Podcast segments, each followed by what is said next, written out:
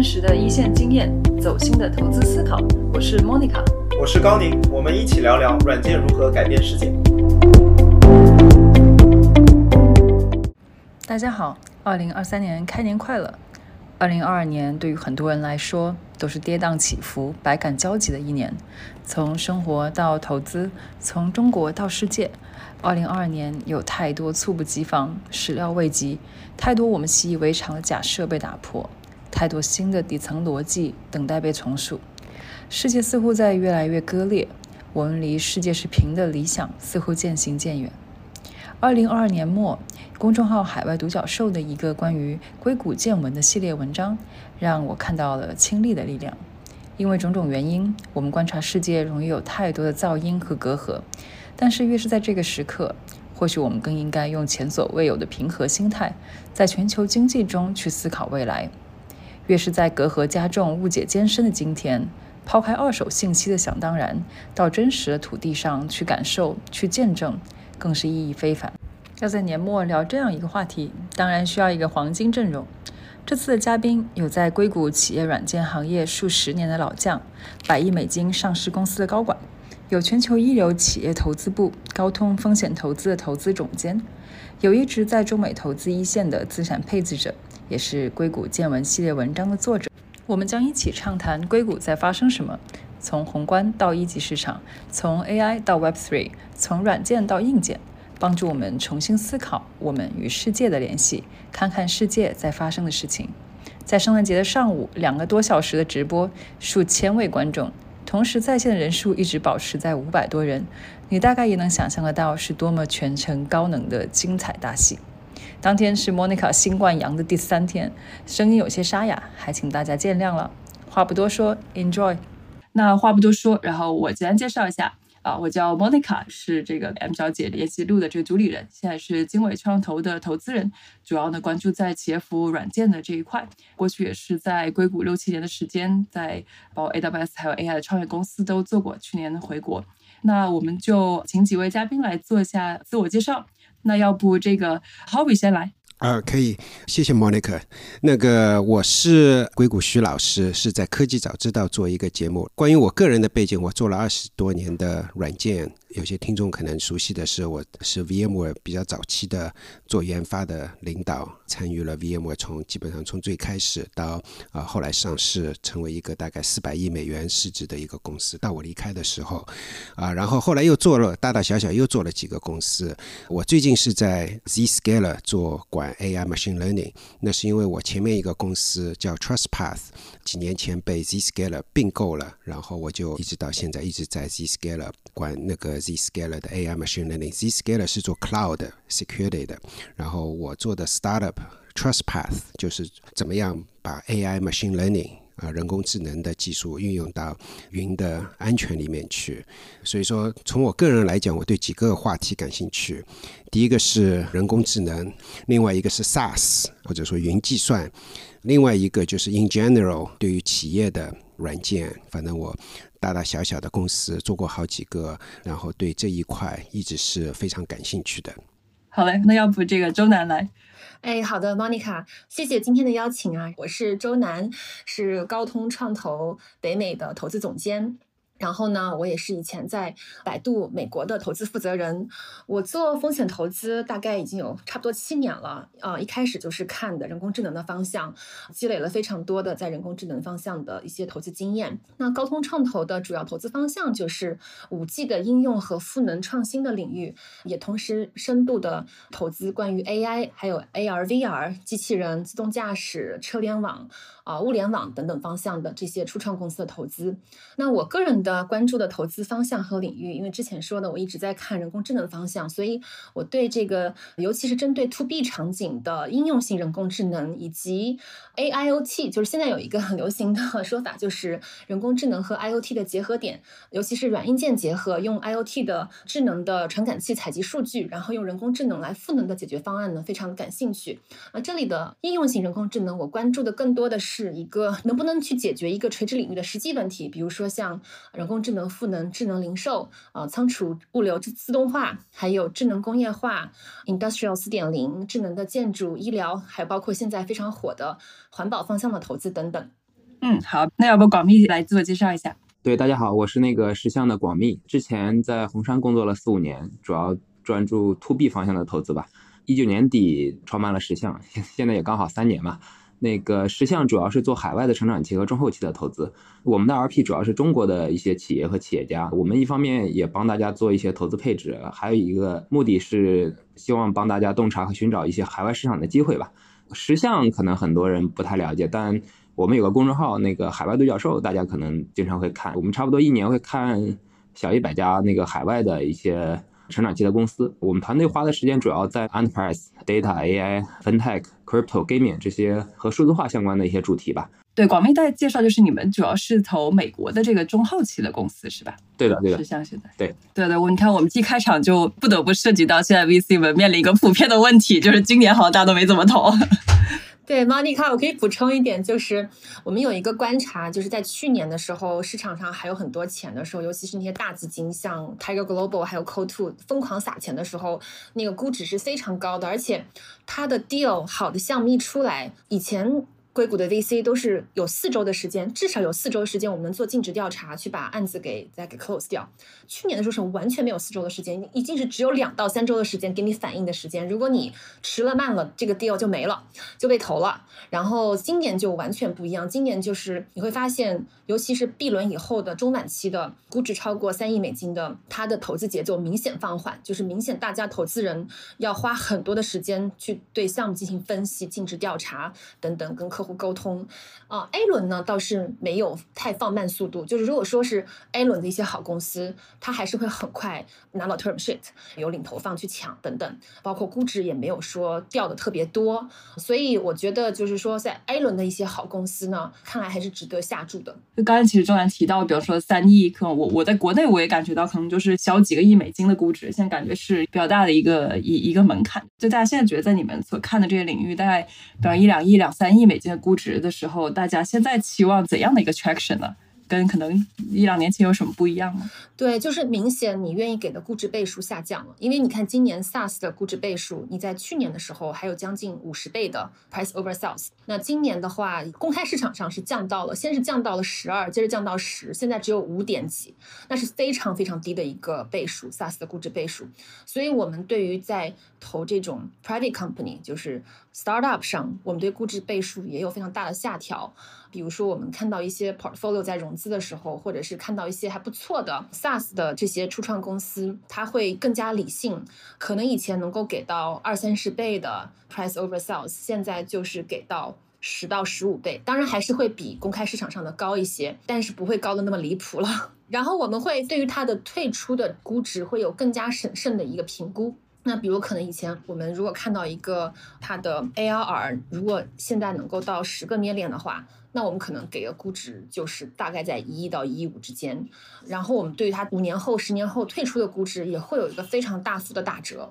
那这个对于我好奇，就是其实最近有一些，比如说 A 轮融资都是商业化，可能几乎还没有开始，但是其实比如都一下子融了，比如说一两千万美金，算下来其实倍数也不低的。我是不是可以理解为？早期大家还是可以拿比较高的估值，那可能投资会是一个非常哑铃状的一个状态，可能中间这个从 A 轮到 B 轮或者 C 轮这个间隔的周期会比以前更漫长的。那这个对于我好奇，对于广密你们的投资或者你们的策略有什么影响吗？对，那个第一个点肯定是今年非常谨慎的。其实过去六个月我们是除了老项目吧，那新项目都是没有投的。第二个点呢，就是说从投资判断的视角来讲，你现在看 private 这些公司，基本上还是要用 public 那个视角来看，就是 public 那个 private 这些 growth 可能还好一些，但肯定还是要参考 public 的这些 multiple，这是一个非常重要的。就是其实那如果这样看的话，private 很多公司是是 现在不能投的。第三个点是，我是觉得可能明年吧，二三年下半年或者什么时候，private 这些。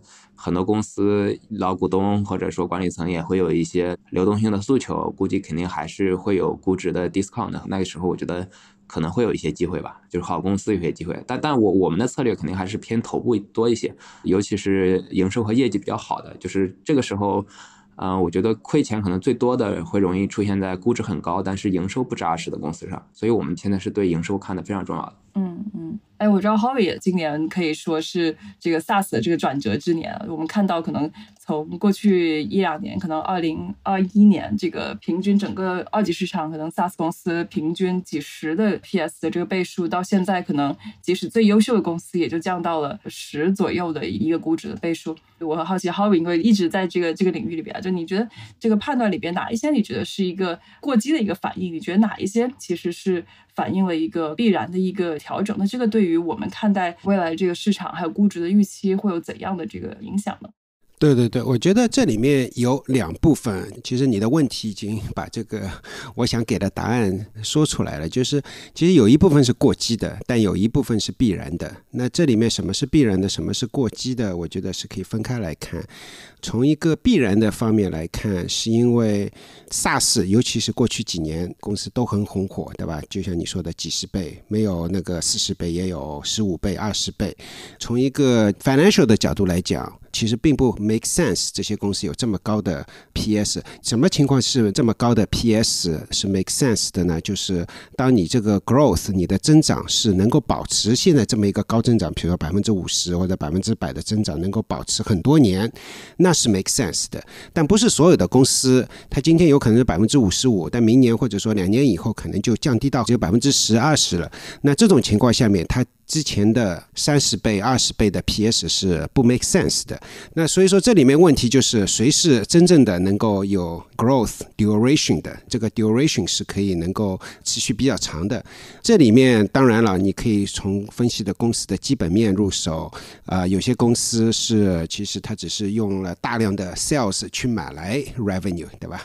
当然这有点说的 oversimplified，但是有有点这种味道。但有些是靠自己的产品好，然后那个增长。这里面你就要去看里面的具体情况，具体分析了。我觉得这里面过激是肯定有的，因为那些好的公司靠自己产品好，能够保持百分之五十、以百分之百增长的公司，也是估值跌了一半或者甚至于一半以上。所以说肯定是有过激的。所以说我觉得等到市场好了，因为市场永远是一个周期。现在是不是最低谷？当然谁谁也不知道。但是当这个低谷走出来以后，肯定是我觉得一批能够有 growth duration 的那些公司，它能够保持持续增长的公司，它的股价。也好，它的倍数也好，都会回来。然后那些浑水摸鱼的，那就肯定就会这样洗掉。我觉得从某种角度上来讲，周期是一件好事情，因为否则的话，就像周南刚才说的，对投资人啊什么，其实都是不是很有利。现在你能够比较。淡定的去看那些机会，然后你也能够，说不定能够用比较好的价格去买，我觉得也是不错的。这是从一个大的方向，或者说从一个啊二级市场，从一个刚才那个广密提到的。最近半年没怎么去 deploy，没怎么去投资，因为后期其实我觉得确实是有很大的一个，不只是好的公司，基本上所有的公司估值都是 overpriced。因为你想啊，从一个大的方向来讲，你每年产生的非常好的公司其实不超过一百家，全球就是 roughly。但是我们现在每年产生的独角兽公司，最近两年都是几百家，反正是超过一百这个数字。其实真正好的公司能够达到 five billion，就是五十亿、一百亿美元以上的，其实每年也就产生个三十五十、六十家这么一个。然然后我们最近几年啊，每年都产生这么多的独角兽公司，这肯定是不 make sense 的。这里面有两种情况，一种情况是其实这家公司很不错的，但是呢，它是可能要三年以后才能去 justify 这个。估值，所以说只是把它给提前了。那这种公司你可能需要等几年才能够去 justify。但有些是浑水摸鱼的，我觉得这里面都都有。现在其实因为那个如果是一级市场的话，因为你的透明度啊各方面都不够，外面的人也看不清楚到底谁是属于浑水摸鱼的，谁是属于只是那个 value ahead of 的它的那个 revenue 两年三年，但以后还是会一个非常伟大的公司，这是蛮难说的。到目前为止，我的观察至少。在硅谷，绝大多数的独角兽公司其实都有蛮充足的现金，至少在过去十二个月或者说在二零二二年，但是会有不少公司在二零二三年，它要开始融资，它要开始融资的时候，这些问题就会展现出来。所以说，我觉得到二零二三年，我们会看到一批公司会有多少数量，我也很好奇。但是我觉得会有一批数量的公司在融资的时候，会我们会看到 down round 的。其实我最近已经有一些朋友啊，或者怎么样，已经在聊这些东西了。是不是要做 down round？的怎么个做 down round？的有些什么 implication？现在已经有些人在开始问这些问题了。我觉得到明年啊，二零二三年这个问题会放在台面上面。我我特别同意那个浩毅老师提到这个浑水摸鱼这个点。其实 SaaS 公司跟那个消费品公司是一样的。其实牛市的时候，很多的 SaaS 公司都浑水摸鱼，都想按消费品茅台的估值来估值，但其实不是的。因为那个，尤其是明年，可能很多的企业也会 cut 他们的 IT 预算。那其实可能未来一段时间。不管说未来两个 Q 到四个 Q，很多 SaaS 公司的业绩，我估计可能还会受影响，就包括好公司，其实有可能 Public 这些 SaaS 公司 Multiple 还会继续往下调一些。我觉得就是，尤其是熊市的时候，是最能看出来哪些是好公司的。你比如说，大家还会去继续买那个 AWS，对吧？继续 Snow、DDoG、DR Marketing、Security 这些东西都是很重要的。那有些不重要的呢，他们的 budget 里头就。砍掉了，我觉得这个可能是能筛出来浩宇老师提到的浑水摸鱼的一些公司的。那我们的从投资的视角来看，更多把精力放到那些真正刚需好的消费品，对吧？持续有复购，这个肯定是很好的一个一个筛选方式。我看到也有不少观众提这个问题，就是为什么很多公司去年假设有对吧十个 billion 或者好大几个 billion，今年就变成了一个 billion，这个到底是这个估值方式变化，还是其他原因？有哪一些核心的这个衡量的因素？对，就是是估值方式变了，还是其他原因？我觉得都有。估值方式肯定是变了。刚才那个周南、广密都在说，本来可能几十倍的，现在只愿意给十倍或者五倍，这是估值方式上面来。但另外一部分是因为那个业务，因为最近不管是 spending 啊，就是说各方面都在往下走，对吧？比如说那个电商 grow 没那么快了，那给电商提供服务的那些 B to B 公司。它的业务可能也就往下走了，包括你看我们 Stripe 都在裁员。其实我在今年年初的时候没想到，因为这是一个非常势头非常猛的一家公司，所以说我觉得业务受影响也有一部分。然后还有一部分就是以前大家愿意听故事，现在不不怎么愿意听故事了。比如说独角兽公司都已经估值是一个 B 的，用今天的眼光都觉得很难想象，有很多独角兽公司它的 revenue 可能只有一个 million 或者说五个 million 都不到啊，那也就是二零二一年的时候愿意有投资人做这些事情，到现在这个年头就没有人愿意为这种故事啊买单。我愿意投资，但是我不会愿意去给他一个独角兽的一个 B 的 billion dollar 的一个估值了。这几个都有影响。广密和周南说不定有些其他的想法。对我，我刚才想到一点，就是今年的投资环境的宏观环境也并不是很友好。那因为你知道，股价影响它涉及到宏观环境的很多因素影响，那非常明显嘛。那美国的这个通胀。非常的高，然后又加息，那么这个资金的成本就变高了。不管你是借贷还是这个 equity 的这个钱的成本，都是在上升的。所以呢，就导致说你的整个市场上流动性变差了，它的整个对于价值的预判吧，肯定也会有所下降啊。那还有包括欧洲的一些危机，还有包括中国这边的 supply chain 的一些危机等等，它都会导致整个宏观市场的对于估值的更加的保守。我觉得，因为以前一级市场定价一个两个投资人给了这个价格就定价了，其实这个定价本身是不是很合理的？因为它不是一个充分的市场的共识。其实我们也看了好多独角兽公司，其实那个估值都几个 billion 了，但其实有时候 revenue 也就几个 million 或者十到二十个 million。其实这个东西。它还处在一个 venture 到 growth 的一个阶段，还不是一个非常典型的 growth revenue 非常清楚啊，什么这些东西。我觉得这个可能是对中后期投资挑战是比较大的，因为你还承担了很多 venture 的 risk，但其实你付出了一个很高的估值，最后你发现，嗯，你让它业务再跑个三年，它都不一定能兑现。那这种就是要谨慎的吧。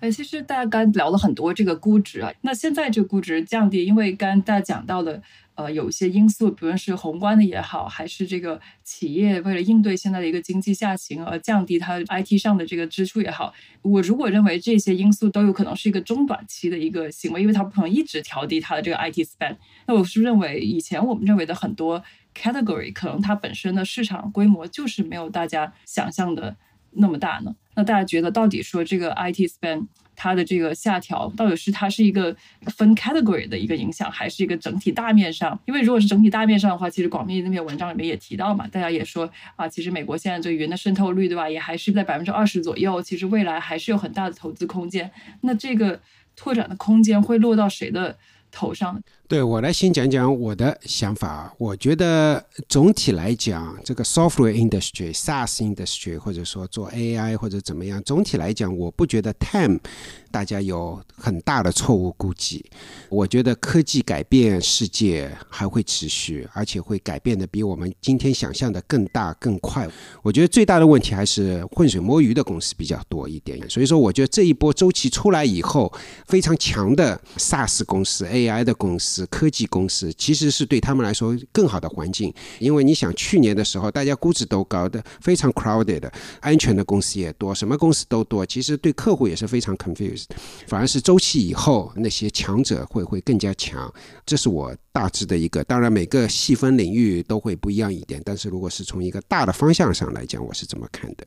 对。那个，我顺着超越老师的补充一个点啊，就是因为过去最大的一个红利肯定还是 cloud 渗透嘛。其实传统私有部署的这个转云这一波，很多公司把最好的坑都已经占住了。你比如说 marketing CRM 这个最好的可能还是 Salesforce、HubSpot 这些，那就去挑战它可能是有难度的。那你看 data 最好的 赛道可能是 Snow 占住了，对吧？那其实新的这些 HR SaaS 公司其实是很难超越。Workday 能做到五个 billion 的 revenue 的，我是觉得就是如果说沿着继续 cloud 的渗透呢，可能不一定能比第一波公司那个 revenue 体量做的那么大，因为因为现在做的越来越细分，越来越细分呢，你占客户的 budget 可能是占的不够的。但是呢，还有新的趋势来了，如果说 AI 是下一代的软件。对吧？那那其实这个可能机会是很大的。那个，因为你看，OpenAI 是重新定义了生产力，因为它做的事儿跟微软是一样的，都是面对十亿知识工作者的，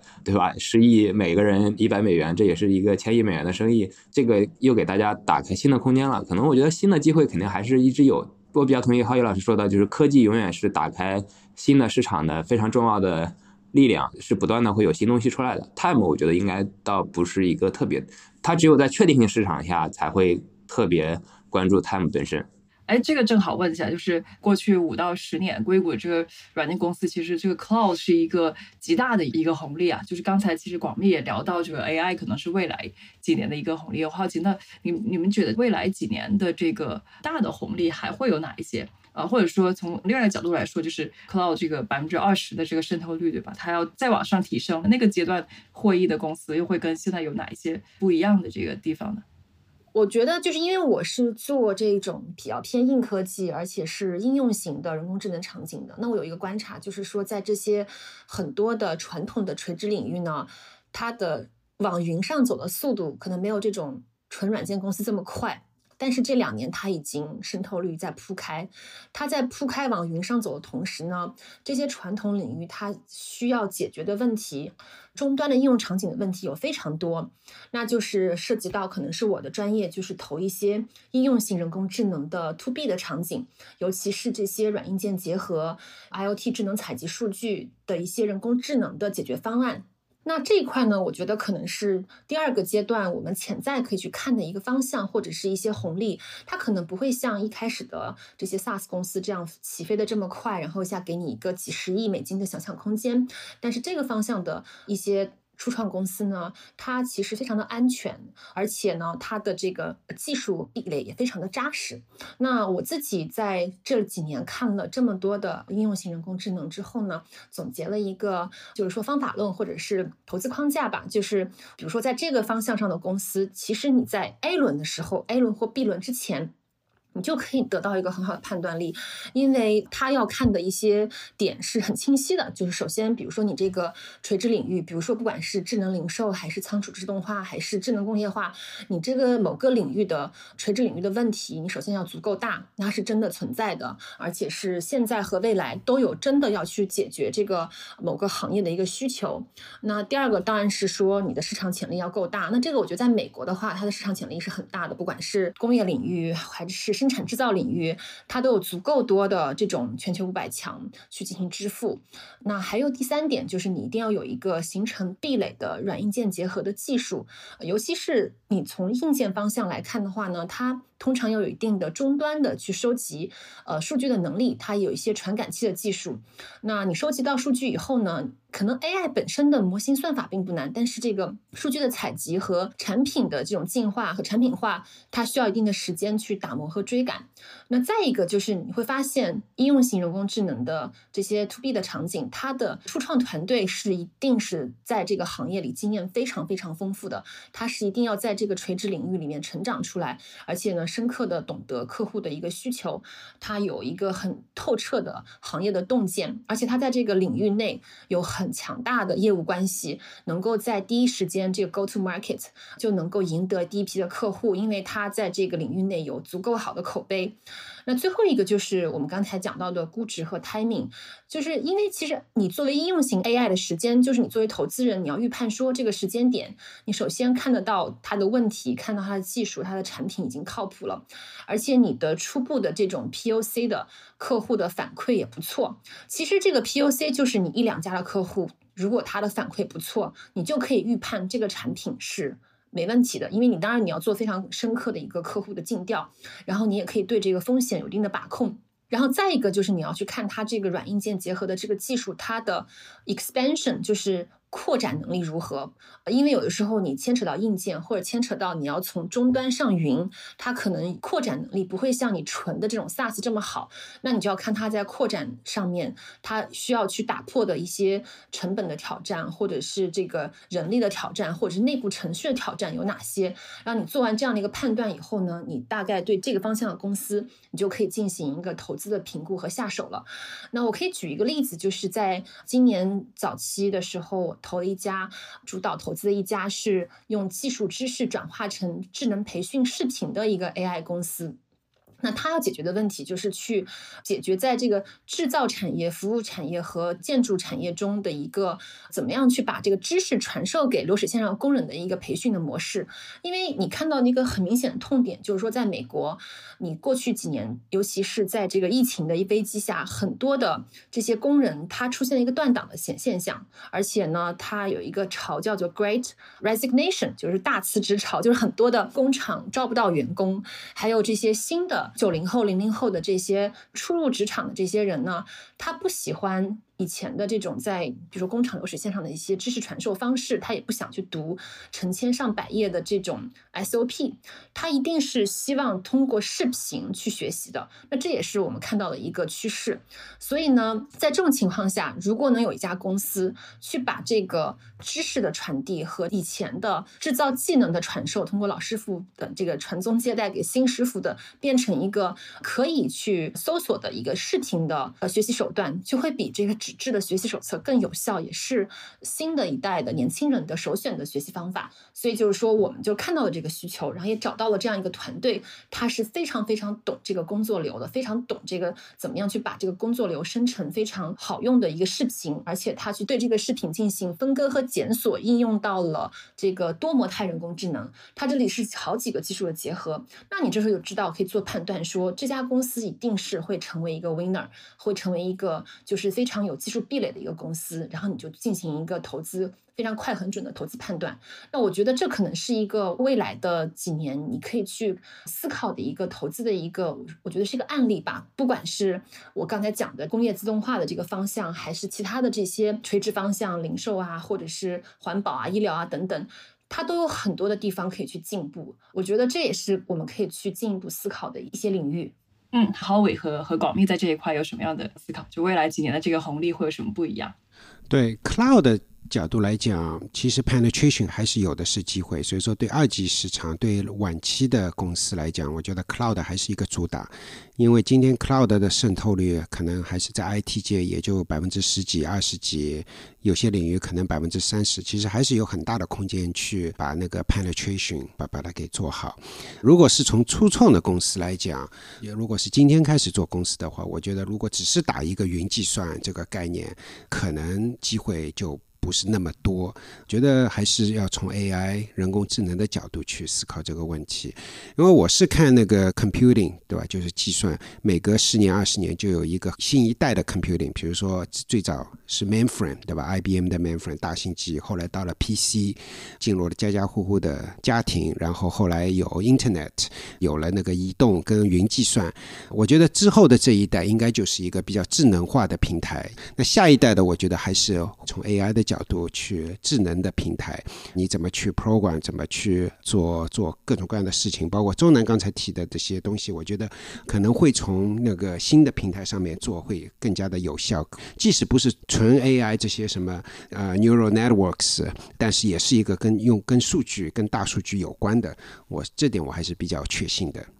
对，我同意那个浩宇老师说的，就是说最大的 trend，最大的红利，我我自己觉得可能八成以上可能还是 cloud 的渗透。其他的，你要是再叠加，都是一些，比如说智能手机也算一些 feature，对吧？包括最近两三年 remote 也算一些 feature。那你看，比如说从创业的角度来讲，就是如果意识到这种 remote 远程分布式办公这个 trend 起来，那最近我们团队还在研究那个 zero trust 这个 t h i s c a l a 也是这一波受益的。那那未来都是分布式办公，那整个的 zero trust 整个的安全环境也都发生变化，包括办公。呃，企业招聘对吧，也诞生很多 D.O. 啊，什么这些公司，我我觉得这也是相辅相成的吧，就是大的主航道肯定还是 cloud 渗透继续发展。那么你不管说跟智能手机的 feature 结合，包括 remote 这些办公方式结合，包括智能这个 feature 肯定是最重要的 AI machine learning，那那肯定把软件变得更加的聪明智能，那都是要结合的比较好的。哎，这块我好奇一下，就是你觉得说接下来的这个 cloud 的这个渗透，它现在还有哪一些领域的 cloud 渗透率是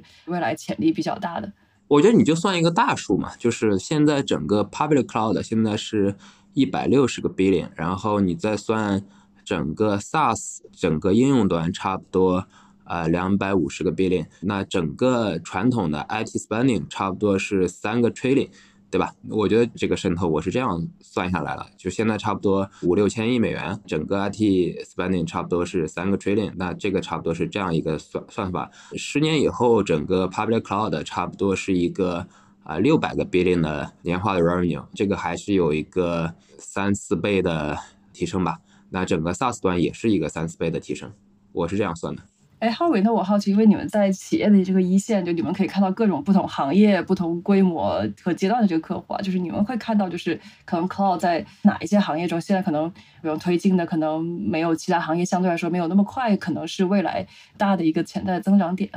我倒没有觉得。某一个行业或者某几个行业，它的 cloud 渗透率比人家低很多。以前如果这个问题是四年前问这个问题，那可能 financial industry 对吧？就是做金融的行业，因为 compliance 的原因，因为 regulation 的原因，他们那个渗透率会比较低一点，或者说是起步晚一点，或者说 government 也是啊。但今天这些问题，大多数的 resistance 或者说反对意见基本上已经去掉了，所以说。说今天不存在某一个行业，反正它就是 cloud 上不去啊，怎么样？只是有些行业它可能比其他行业早走个三年四年，但是我觉得最终还是都是会朝那个大方向走的。刚才广密说到的，今天大概是个 cloud，大概是一个几百个 billion。到了的一个渗透，然后变成一个 trillion dollar 的，我觉得是在今后几年肯定是能够能够达得到的。这里面就是一个增长嘛，所以说我我个人觉得更多的机会，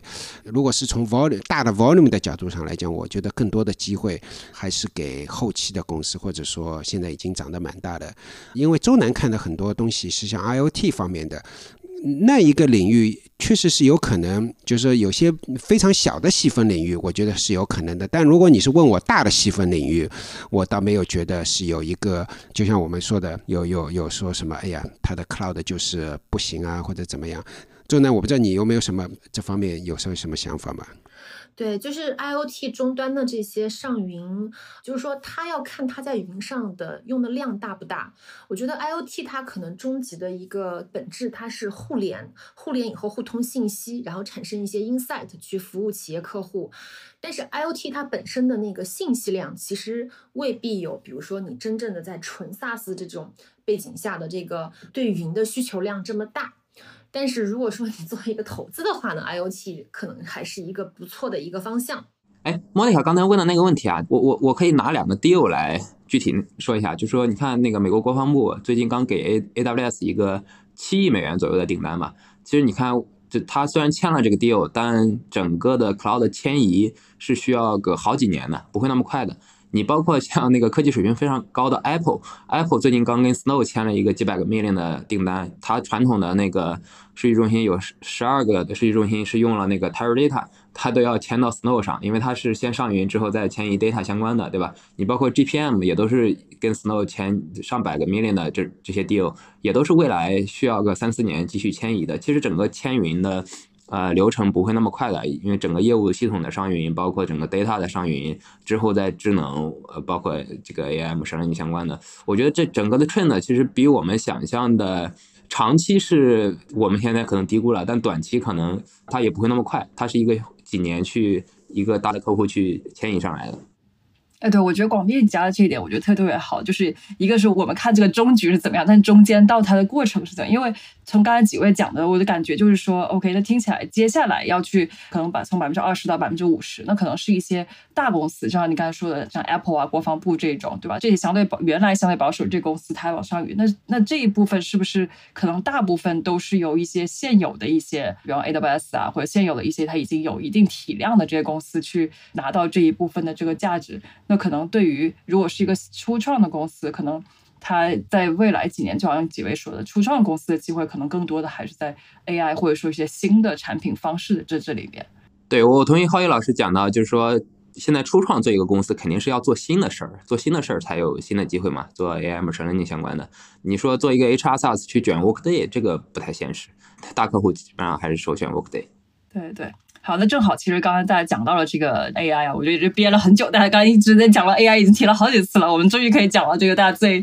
最 exciting 的 AI 的这个话题了。因为的确，过去几个月或者过去一年吧，AI 这个领域可以说发生了非常非常多的这个变化，我觉得日新月异的这个变化，主要的核心就是在 generative AI 呃生成式 AI 的这个领域。但我觉得今天我还是更多想要从商业的这个角度去思考一下。我觉得 Howie 正好前段时间写了一篇文章啊，就是讲说这个 Chat GPT 给大家的是呃 Nest AWS，而不是 Nest Google Search。在每个人都觉得哎 Chat GPT 应该是要颠覆这个 Google 的时候，我觉得呃 Howie 可不可以给大家简单介绍一下你的这个思考以及背后的一个逻辑呢？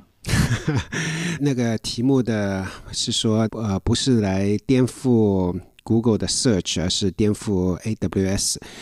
我觉得前半部分可能稍微有些抓眼球的那个，我不敢说它不是颠覆 Google 的 Search，我觉得它多多少少会有些影响，但我觉得它的影响远远大于，或者说远远不只是为了去把人家的呃 browser 上面的 Google Search 给取代掉。我觉得如果这只是它的一个原因，我觉得这个格局就小了一点。呃，然后这里面有几点，第一个，它是不是有可能去取代 Search？这种可能性还是有的。说老实话，呃，最近几天我我觉得有可能有些朋友们在各种公众号上面也看到有一篇文章，是好像就说 Google 的内部就在不管是反省也好，或者说想怎么样也好，因为 Chat GPT 出来啊，我觉得是有可能的。我最近跟一个 Open AI 的一个朋友在聊天，他说他现在开开始 search 东西，他就开始用用自己的那个 Chat GPT 开始 search 啊，而不是首选那个 Google Search，所以。说这一部分我不敢说是不是，而是说我觉得不只是，或者说远远不只是那个为了取代 Google Search，这是一个。然后我觉得那个新一代的 AI 的平台。包括这一次 GPT three Chat GPT 的那个模型给我们看到的是一个希望，就是其实 AI 大家说了很多年了，对吧？几十年或者说最近十最近十年就对就有几次起伏，但是我觉得一直是口号讲得很响，但真的用起来其实还是差很远。啊，这种 chatbot 啊，一直是让我感觉我自己家里有好几个 chatbot，啊，软件硬件都有，对吧？呃，其实都只只是做些简单的事情，没有做什么复杂的事情，做复杂的事情一点都不靠谱。但是 Chat GPT 是第一次让我感觉到这个技术成熟到一定一个程度，就是说它不只是做一件 cute 的事情、好玩的事情，而是能够做一件非常非常 serious 的事情。举一个很简单的例子，前两天我在一个我在我正好在一个群里面，一个群是是讲 career development 的，然后经常有些人会提一些那个提一些问题的吧？哎，我是不是要跟我的 skip manager 啊，就是老板的老板有 one on one 要去聊天，要注意什么，或者是这这种，其实其实都是。非常 sophisticated 都是非常复杂的，呃，职场里面的问题。然后我就把这个有两个问题，我就 literally 就把这两个问题 paste 到那个 Chat GPT，然后又把 answer 把答案又把它弄回来。说老实话，没有一个人意识到这是 bot 机器人说的，都是都以为是 Harvey 说的啊。这一点其实非常非常 impressive。而且说老实话，如果我不是看了一眼，觉得这个 answer 这个回答是非常的让我感觉到非常满意，我也不会去贴回去，因为我也不是。没事找事去开个玩笑，对吧？我确实是觉得他的回答特别好，所以说我觉得 for the first time 一个 chatbot 是 work 的，大家说了十几年，对吧？从苹果的 Siri，其实呃真正 work 的，我觉得是也就这一次啊，但是。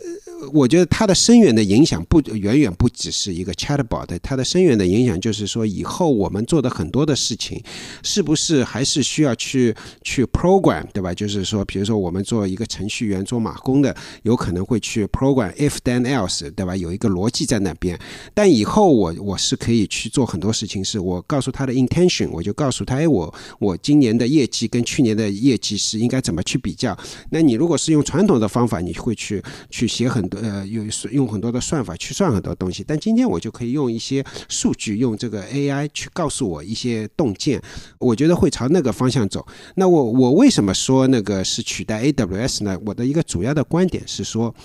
今天的 computation，今天的运算，绝大多数的运算都是有一个程序员在写了程序，对吧？说我要把这个呃 if then else 写出来，或者说是把一个 server，把一个 serverless 的东西是一个程序员去写的。但我觉得今后五年、十年、十五年，我觉得。绝大多数的 computation，它背后是没有程序员写的，而是 AI 在一个 algorithm 在 run，去把这些商业的洞见也好，或者说商业的那个结果把它给做出来也好，啊，是并不是靠程程序员去把它写出来的，而是靠那个 AI 去写出来的。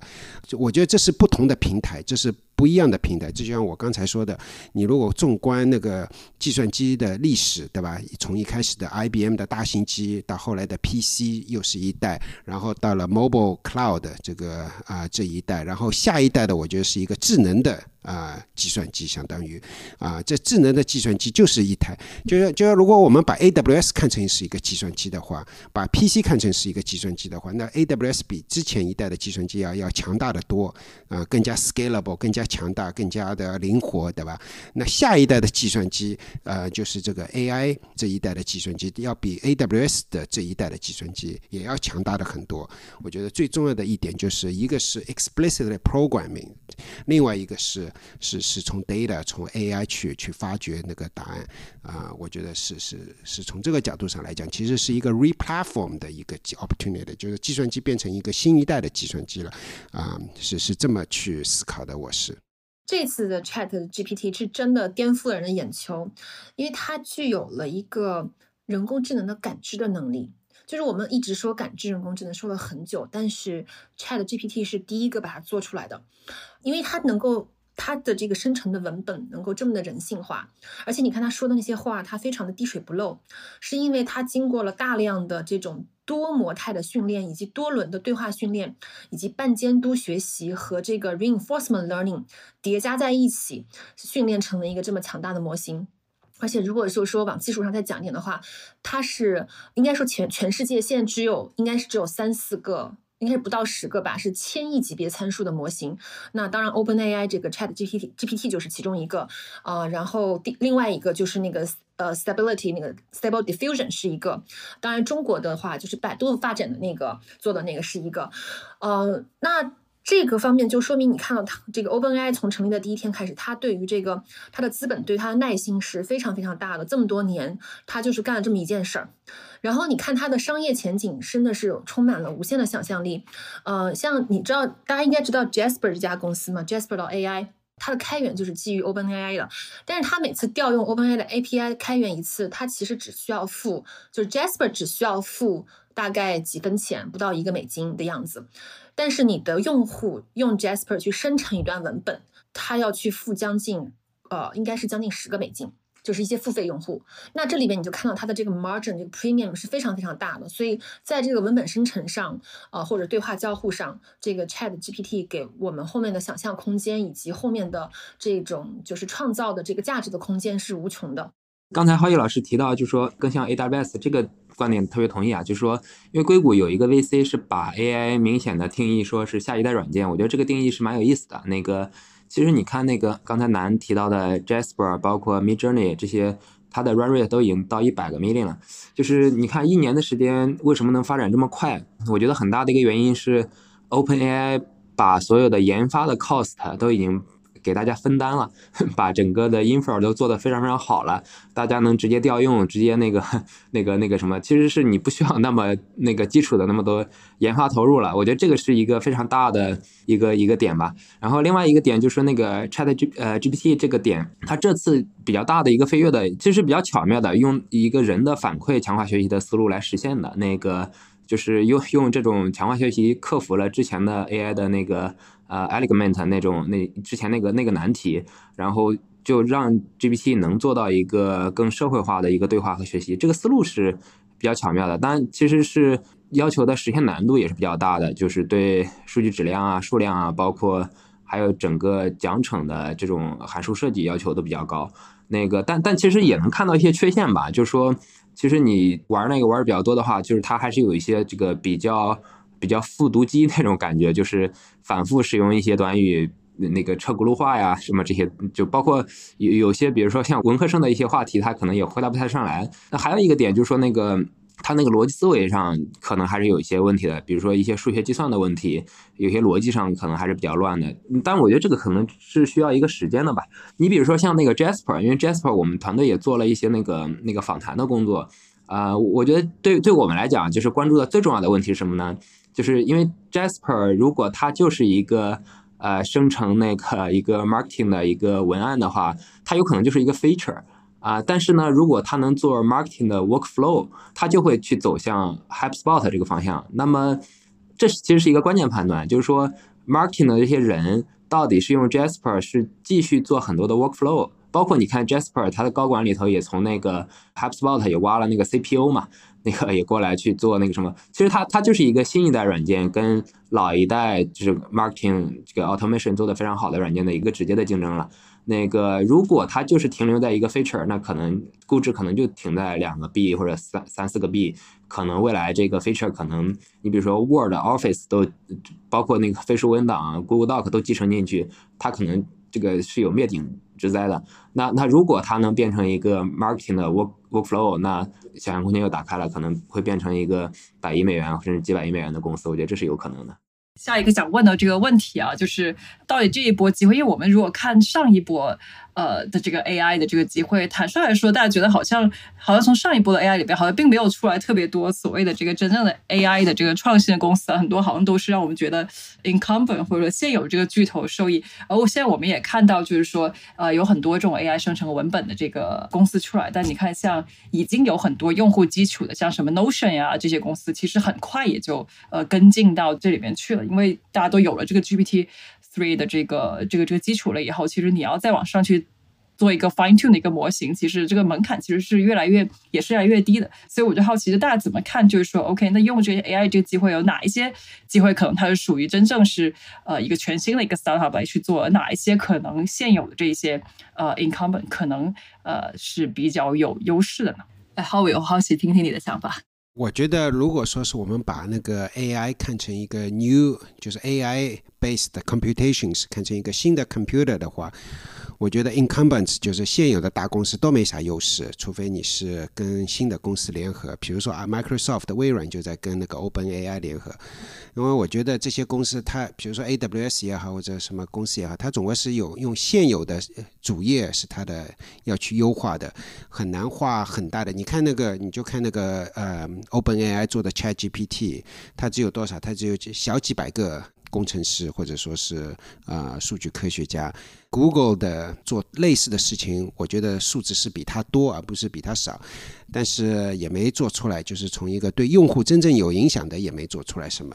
如果说我是把它看成一个 generational 的一个 change 的话，我觉得还是对 startup 啊是比较有利，大公司有利的只是一个客户关系，而不是一个产品。对我特别同意后后卫老师说的，就是因为刚才广密也提到了，等于说 OpenAI 把这整个一个这个基础 foundational 模型的研发成本降低了，那后面的初创公司肯定会有很多的出来，在各个的一些垂直领域，就是我们现在可以对一些应用场景做一个大致的判断哈，但是这个也其实很明显，那首先就是这个做文案、做市场营销的这些公司，那 Jasper 当然已经出来了，但是还有很多的这个。文案生成的地方需要，比如说呃律师事务所呀，比如说像投行啊，或者是 consulting firm 呀，它需要这些呃非常专业化的文案。那这种就会生成一些创业公司去针对这些呃垂直领域。那还有像写作助手呀，还有代码生成啊等等，可能代码生成会是一个工具型的 startup，还有一些艺术生成可能是一些设计型的，以设计为导向的 startup。那还有一个我觉得很大的领域就是 gaming。因为在这个游戏场景下，不管是它是更加多模态的，不管是这个 AI 生成文字，或者是 AI 生成一个视频，还有一些呃图像，还有这种多轮的对话，还有更多的是 3D 的一些建模，它这个多模态的这个 generative AI 的想象空间也是很大的。我知道游戏这个领域应该已经有一两个 startup 出来了。那还有就是，呃，那就像 Google、百度的老本行就是广告啦。那这个也是一个非常非常大的一个市场空间。我想，可能这块的话，Google 或者是百度自己会去想要把把这块市场给吃下来。啊，我觉得这是几个可能我们可以去关注的几个垂直的一些应用场景。所以这样理解这些垂直领域 startup，呃，有机会的必要性是在于产品力的壁垒，而不是技术本身。因为正好前面广密也提到嘛，就是 Jasper，你说如果是大家都基于 GPT three 去做一个呃生成这个 marketing 文案的一个一产品的话，其实我相信这个很很多公司也许都会做的大差不离的。但最终是不是说，其实对于用户来说，你要避免它现，因为现在大家比如说我去生成一个。我要生成一个图片，可能我就把什么 Mid Journey 啊这些所有这些工具，我可能都试一遍，看哪一个生成了这个这个图片好。那是不是说，如果说我真的要成为一个大的公司，我真的有这个 retention 啊，真的要成为一个 billion dollar business 的话，那其实最终你还是看我是不是一个好的呃 marketing SaaS 公司，我是不是真正了解怎么去把这个 marketing 的文案放到我的这个呃 marketing 的这个流程里边，是不是最终其实呃虽然说我们都说是 AI 去。颠覆它，但其实最终这个赢者的这个核心，呃，还是产品所在的这个这个场景本身，而不是这个技术呢？是不是技术它变慢慢就会越来越多，就变成 commoditized 了？对，我觉得可以用一个点来衡量，就是说 marketing 的这些人或者任何工作场景、垂直场景的这些这个 enterprise 的这些使用者，他的工作流是不是跑在你这个产品上，是不是真的依赖这个产品？我觉得这是核心，这是站住。Enterprise 预算的最核心的一个点，那那如果站住了，它就像一个企业级消费品一样，会不断的这个复购，对吧？整体都比较好。那如果它已经形成了一个比较好的工作流，整体端到端的，那那它可能对传统的 marketing 的这些工作流软件可能是有影响的。那那还有一一一一个层面呢，就是说你你比如说老牌的这些公司，可能是也有一些客户 base 的壁垒的，它比如说 HubSpot 或者。这个这个 Office 套件对吧？直接加上这些 feature，啊，也都是可以的。那个我觉得，那那那有可能会把新公司的上线也会也会给卡住。我觉得它是未来几年是它就是一个博弈和平衡吧，就看最后谁的整个工作流体验，就是产品整体的能力我做得更好，把客户的预算给占住。对，Monica，你刚才问的那个问题特别好。我之前也跟一些 AI 的科学家讨论过，问过他们这个问题，就是说，如果说那 OpenAI 都开源了，尤其是 Stability，它正更是开源到这个底层代码的这个程程度，那是不是以后会变成一个 commodity？我得到的答案是不是的？就是这个开源它是非常基础的一个开源，而且它是这这些模型都是千亿级别的参数。那你真正的要去产品化，去针对各个领域去做优化，做成那个针对各个垂直领域的产品的时候，它需要大量的 fine tuning 那个 model 和去进行更加呃深层次和更加进化的一个这种 reinforcement learning，就是这个呃强化学习。那它还是需要很多的 training，很多的 data 去把这个模型更加优化的。那刚才好像也也有人问到说，好像觉得达利的模型或者是 stability 的模型，就是有的时候你会觉得其中一个比另外一个好。那这个好的深层原因就是你的生成的那个那张图片的，你会觉得它有些图片的逻辑性更好，有些图片的逻辑就是乱七八糟的。它其实这个逻辑性就是它后背后的模型还需要进步的一个相当大的空间。现在的这个就是目前我们就是已经觉得 Chat GPT 已经很很牛逼了，它其实呃还是有很多地方需要去进步。那这个进步的空间也还是在需要，我觉得需要个几年的技术，一两年至少一两年去。进一步的去优化它的这个模型，那这这又给很多的创业公司，就是有很多的这个时间上的优势。就是你如果现在把这个开源的模型拿来，或者是跟 OpenAI 进行一个深度的合作，去针对某个应用场景的话，那你就可以从现在开始去把你要在这个垂直领域的一个产品和模型进行深度的一个优化。我觉得这个会成为一个未来的技术壁垒。那我好奇大家从技术的角度怎么去看这个事情啊？就是因为我也看到，就是说，其实现在大家觉得啊，大模型，呃，训练啊，各方面的成本都非常高，感觉就是像 Open AI 啊，还有这个 Stable Diffusion 这 Stability AI 这种有这个很强大资金背景的公司能够去做。但其实如果从我不知道从趋势角度来说，是不是其实这个门槛其实它会越来越降低？呃，但这个降低以后的这个这个影响会是什么？比如说，我们真的会希望说，就是呃，比如说以后等到以 AI 为基础的这个 business 真的是一个这种 trillion dollar business 的时候，那所有人底层都还是基于这。个位数的公司提供的这个模型吗？就最终的这个商业格局，我好奇，就是大家看这个整个商业格谁在 capture 怎样的价值的时候，我们应该怎么去怎么去理解它呢？就未来我们会看到，哎，门槛降低了以后，有越来越多的公司像 Open AI 这样去提供大模型吗？还是说，其实这个最底层就是非就会非常非常集中在这几家的手里呢？今天的 cost training cost 可能不并不是最那么重要的，虽然说听上去都很，一个 GPT three 呃两年前说是圈一个 model 可能三四百万，今天肯定比以前那个要少很多。当然你不只是圈一次，呃钱不少，但我不觉得这是最重要的。我觉得最重要的可能还是 inference time 的那个 cost。最新的数据出来，呃那个 Open AI 啊每天的 cost 好像是三百万。这个三百万基本上都是 inference 的那个 cost，怎么样？而且它近现在只是少数人在用，世界上，对吧？啊，虽然说那个人气很旺，再人气再旺，还是世界上极少数的人在用。啊，如果人人都在用，把它真的像当 Google Search 一样，那这个 cost 是一个啊天文数字了。我觉得怎么去降低那个 cost 可能更加靠谱一点。然后我看到那个有很多人都在问这个，就就像刚才广密跟周南都提到了，其实 productization 就是把它产品化，要比技术可能更加重要。我觉得一直是这样子的。我觉得每一次有大的变革，当你的大的变革的一个思想提出来，到有产品。到有好的公司，这是很很漫长的。就像上一代云计算，对吧？我觉得其实真正的技术提出来是可能是二零零三、二零零四年那一代，包括 Google 提出来的三个 paper 出来，呃，GFS，呃，还有什么那个那个 Big Data 的这几个 paper 出来。其实你如果是这个 paper 出来以后的五年，你去做一个公司，绝大多数公司都是先烈，而不是 连先驱都都都谈不上。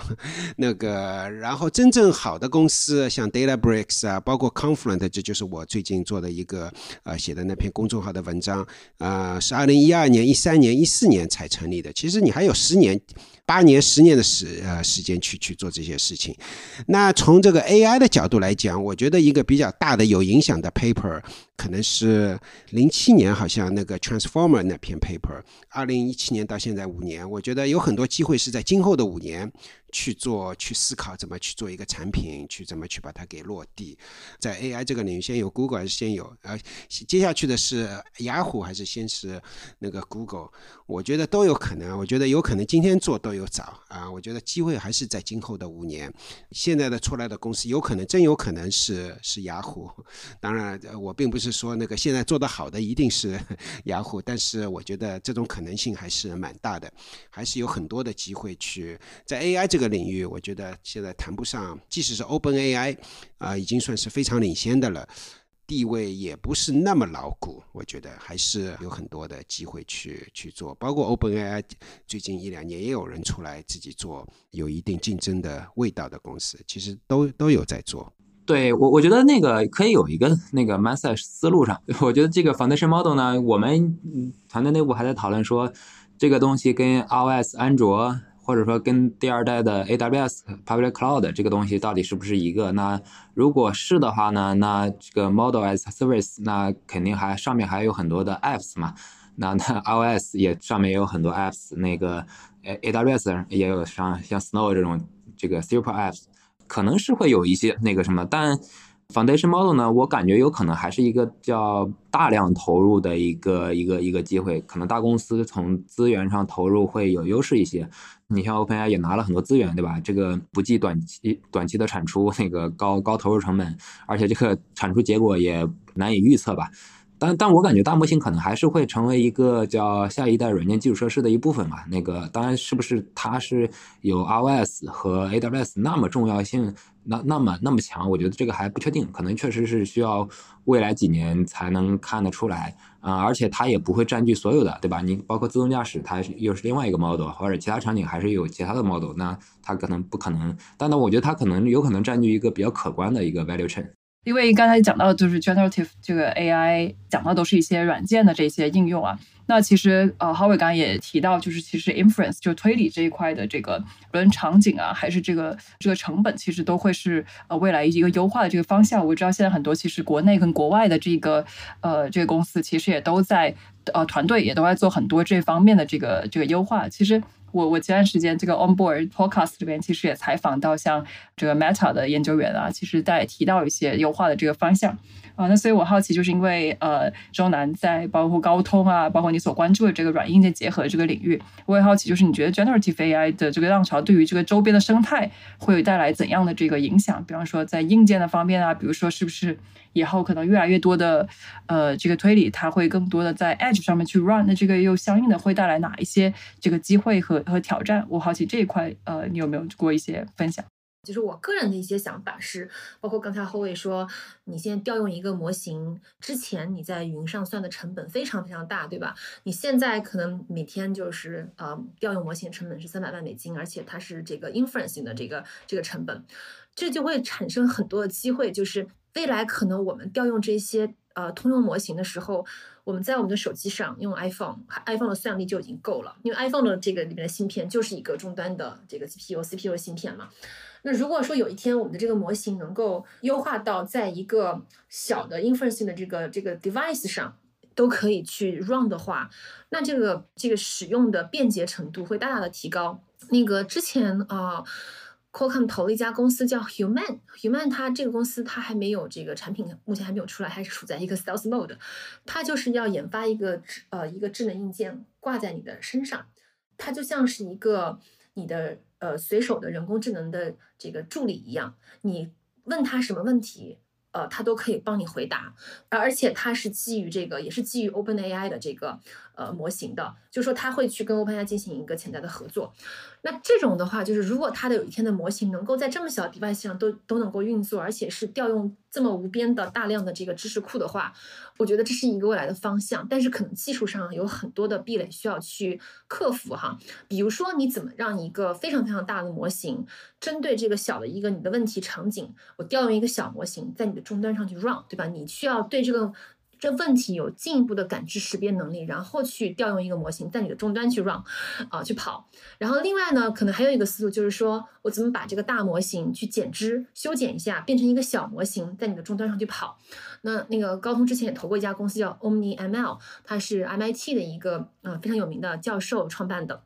那他就是说，我能不能把一个未来他的技术研究方向，就是我把一个非常非常大的模型，通过这个调参减脂，变成一个小模型，在你的这个终端去跑。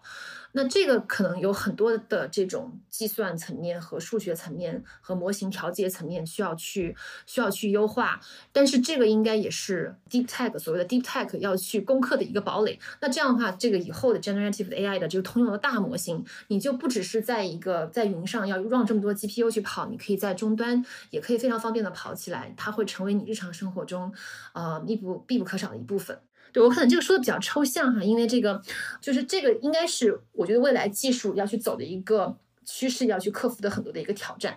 呃，好奇广密和 Howie 对于这一块周边的一些领域有的这个机会有什么补充吗？我觉得从两个角度吧，那个第一个角度是那个，如果你从二级市场买公司的话，我我们团队内部就觉得那个 Nvidia 和 Microsoft 这俩公司还是可能在在那个 AI 时代还是这个比较受益的吧。那个从具体的，比如比如说。Private 这些其实现在可以这个让你特别有信心去下重注的这种标的，肯定还不是那么多的。那个你比如说我们我们团队这个前段时间也在提说，那个我们比较关注那个 AI machine learning 这条链路下的这种 data infer 的机会，因为之前大家都投 infer 相关的嘛，因为现在 AI machine learning 的这个。啊，你说操作流程啊、工具啊，其实都还没有形成太多的标准，对吧？那那我们也觉得 AI machine learning 这个 train 呢还是比较确定，也能感受到大量的人才啊、资源也都在往这个方向去走，那肯定这个趋势是比较好的。我估计可能这个 AI machine learning 的这些 ops 啊、infra 这些也会像之前的 DevOps 或者 Data Stack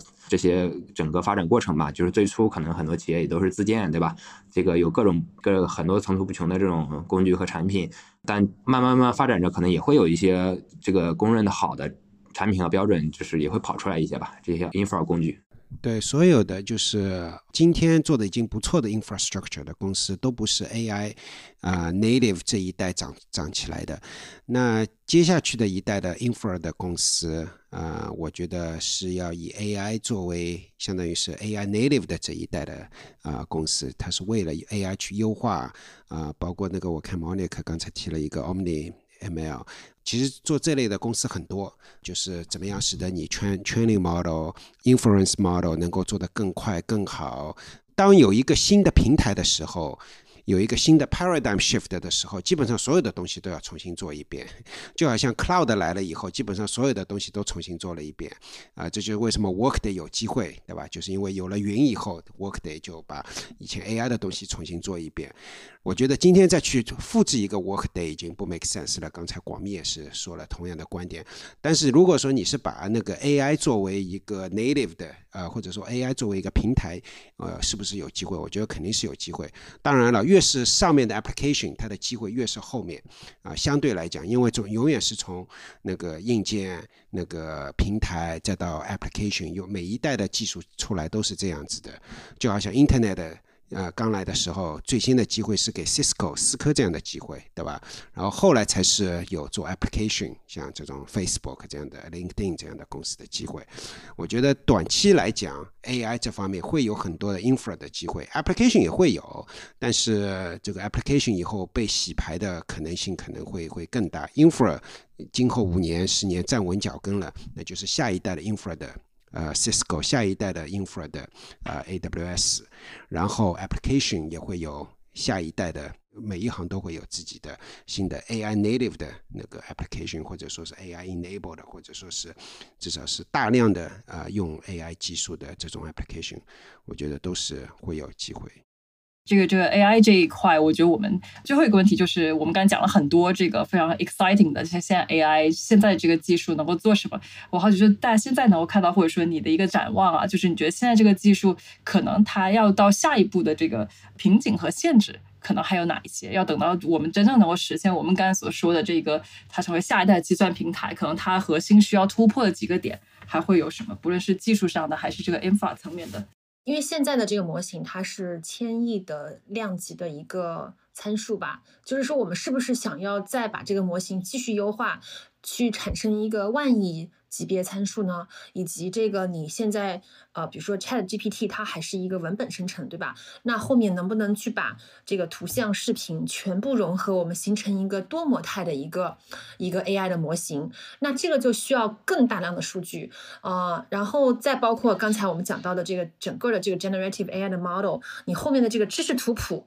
我们能不能把这个 AI，就是能不能有一天，可能一个比较理想的终局，就是我们有一个超级 超级的一个大的这这些 AI 的模型，它是融合了这些多模态的整个的这个生态啊，还有这个整个的一个知识图谱，就好像是一个人类社会超级无敌的一个百科全书一样，你想调用什么样的内容，问他什么样的问题，产生什么样的一个模态，它都可以实现。那如果真的有一天这样能够到来的话，那我觉得这个人类的这个可能整个智慧都已经能够复刻到这个 AI 的模型上去了。这个可能是一个比较理想化的一个想法。对，那同时我们有没有足够的资本去做这件事情？那这个资本足是不是足够有耐心？我觉得 Open OpenAI 背后的资本是相当有耐心的。你如果你想要在中国去复刻一个 OpenAI，中国的资本可能我比较有这个偏见哈，就是我觉得中国的很多资本它的耐心是不够的。所以就是你如果想要这个终局实现，也需要有足够大量的资本，它有足够的耐心去等待这天的到来。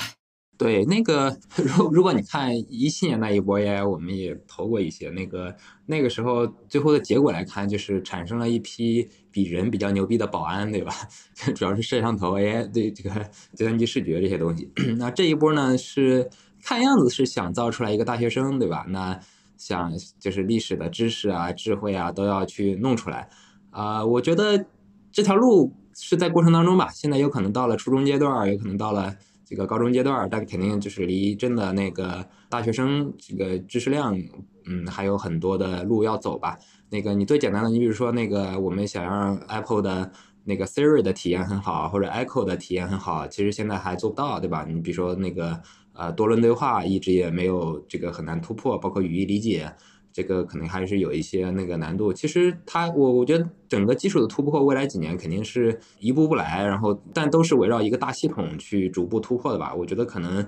这个不能低估长期的影响，但也不要高估现在的 那个进步。我觉得是这样的一个心态吧。我觉得从一个大方向上来讲，至少大模型，呃，large language model，大的语，最近是看的那个 OpenAI 这个 model，我觉得基本上。今后也会面临一个就是几个点的 trade off 吧，一个是模型是不是越要越越做越大，对吧？然后第二个是 cost，然后第三个是 speed 或者 latency。我觉得这三个点其实是要去平衡的，不是说模型越做越大一定越好，因为有 cost 的一方面，也有 speed 跟 latency 的方。因为 speed latency 呃取决于你的应用场景，有些应用场景能用，有些应用场景不能用。大家都知道那个微软的 Copilot，对吧？GitHub 的 Copilot 是在用 OpenAI 的大模型，但我据我所知，它没有用它最最大的模型。一个很大的原因就是一个 speed 跟个 latency 的原因啊，所以说它就没有用它最新的。最大的模型，所以说我觉得一方面是技术会有大的那个突破，另外一方面我觉得这个 trade off 啊也会大家会去考量。其实我是我我觉得计算机最近五六十年的历史，每一每隔十年二十年就有一代的新的平台出来。其实每一个新的平台，你看都最终都是在在讨讨论差不多的问题，是不是越做越大，然后 cost，然后 latency，你大家永远讨论的都是差不多的。啊，反正我这里呃就可以给大家。大家如果说去去读那个硅谷百年史也好，可以去 search 一下。呃，硅谷有那个之所以叫硅谷，就是因为那个半导体嘛。啊，以前有一家公司叫 Fairchild，仙童。啊，大家可以去 search 一下。你去读 Fairchild 的历史，基本上能够读啊，能能能够看出来硅谷过去五十年的历史。基本上是最重要的，基本上硅谷所有的 重要的那个 VC 啊，或者说是一些技术公司，都是从这个 Fairchild 的这个子子孙孙里面出来的啊，包括那个红杉，包括那个技术公司，包括 KP 这些那个所有的啊，你能够听到的，我都能够告诉你怎么跟 Fairchild 这个公司有有些瓜 瓜葛，都是他的子子孙孙的一代。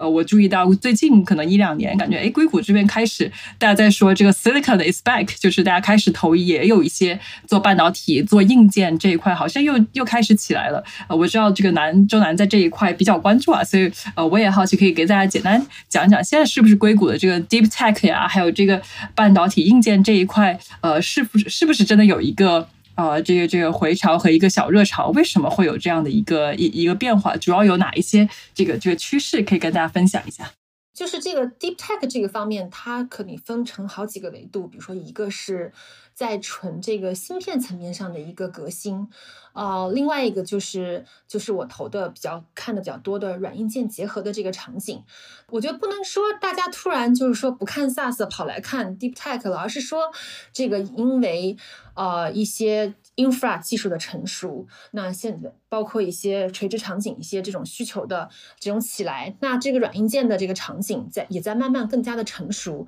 呃，所以就不只是说我们看到了很多只是 SaaS，现在一些软件结合的很多的 startup 也都在起来，那就是我刚才讲的一些方向，啊，比如说那个 AI 赋能这些智能零售啊、仓储自动化呀、智能工业化等等，因为你要结合一些这个智能硬件和智能的 sensor，去让这个每每一个细分领域每一个传统的行业都更加的智能化，我觉得这个是它在慢慢的起来，而且是已经到了一定的 inflection 的一个拐点，而且它这个慢慢在爬这个拐点，所以你会看到有一些 VC，就是说投 deep tech 的 VC 越来越扎实。我们如果看硅谷的这些 VC 的话呢，就是。你真正投 deep tech 的这个 VC 可能不会超过呃小几十家，因为最赚钱的 VC 还是投 SaaS，对吧？可能过去几年你还是这么认为，包括未来这个 generative AI 可能还是很多要从这个软件和工具的层面去入手，但是它总是会有一些呃 VC，他去会去看这种 deep tech 软硬件结合的方向。对我觉得刚才就是说未来的这个。跟硬件结合的话呢，一定是说这个呃，我的传感器的一些优化，我的这个硬件的终端技术、终端的计算能力的一个优化，那我就软硬件的这个底层的技术的壁垒，我应该说底层的技术的这个障碍就更小，那就会有更多的这样的产品和解决方案出来。对我觉得这是一个一个大方向的思路。哎，我好奇广密今年也你们团队也在硅谷这个几个月时间，我好奇你有没有观察到，就是呃硅谷在硬件这一块的这个投资啊？是这样，确实那个过去赚钱的全是软件基金，这一波那个我们在那边接触了一些他们的新的基金，美国也在提美国的自主可控，它的脱钩不一定是技术创新逻辑向线下的，而是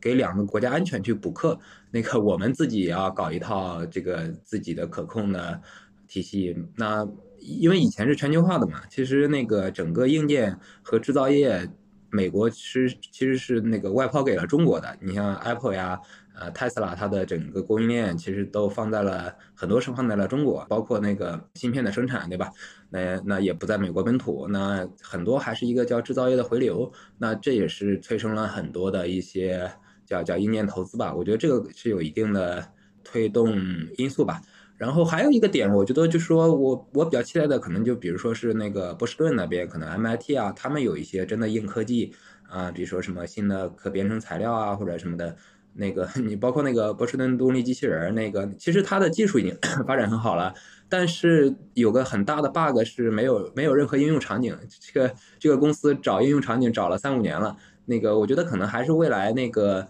有应用场景可能比较好吧，我比较期待的是 Tesla 它的机器人和或者是生那个工厂的生产技术吧。我觉得未来可能智能化的生产，机器人生产机器人，这个可能是是能在 Tesla 的工厂里头，呃跑出来的。我觉得这种和硬件和制造业相关的，可能是比较期待的机会吧。不知道 Howard 有关注过这一方领域的机会吗？我看到我我先看到硅谷好像最近有一些什么这个什么无人机的，对吧？无人机的什么超音速飞机的，有包括一些半导体，好像好像逐渐有这些公司出来。我不知道是最近还是还是有什么别的原因啊？我觉得硬件相对来讲，最近二十年、三十年可能不是那个呃，多数的 VC 主要的投的赛道，我不觉得这个有什么大的改变。当然了，刚才周南跟广密都提到了一些。一部分的领域会有一些新的，但是我觉得大的赛道来讲，我觉得软件还是属于主要的航道吧。当然了，这里面就像我刚才说的，每一个每一代新的电脑出来，新的计算机平台出来，都会所有的东西都要改变啊，包括硬件，包括软件，包括编译器，包括操作系统，包括上面的 App 啊。那这里面当然是包括硬件的啊，这个硬件怎么去 optimize，怎么去优化你的那个啊 inference time 的这个优化。